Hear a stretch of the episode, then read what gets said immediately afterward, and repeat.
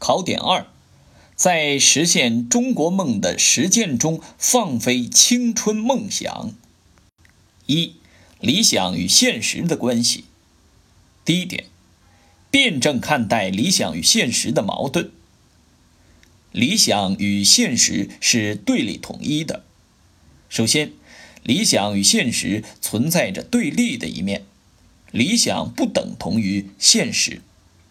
其次，理想与现实又是统一的，理想受现实的规定和制约，是在对现实认识的基础上发展起来的。一方面，现实中包含着理想的因素，孕育着理想的发展；另一方面，理想中也包含着现实，既包含着现实中必然发展的因素，又包含着由理想转化为现实的条件。在一定条件下，理想可以转化成未来的现实。脱离现实而谈理想，理想就会变成空想。第二点，实现理想的长期性、艰巨性和曲折性。第三点，艰苦奋斗是实现理想的重要条件。艰苦奋斗是成就伟业不可或缺的条件，是我们的传家宝。艰苦奋斗始终是激励我们为实现国家富强、民族振兴而共同奋斗的强大精神力量。二，坚持个人理想与社会理想的统一。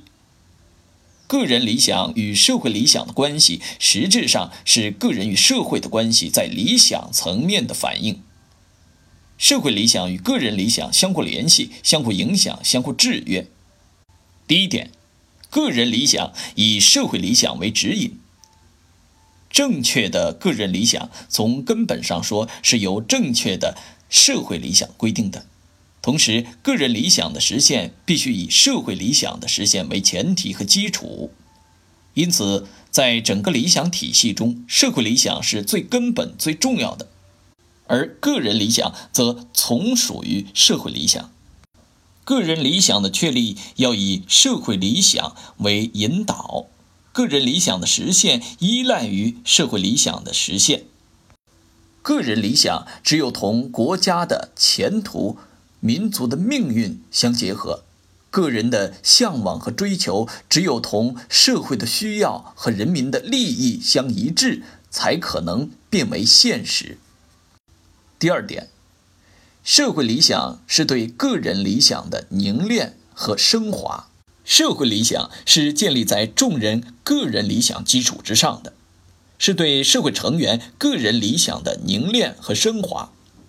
社会理想的实现，归根到底要靠社会成员的共同努力，并体现在实现个人理想的具体实践之中。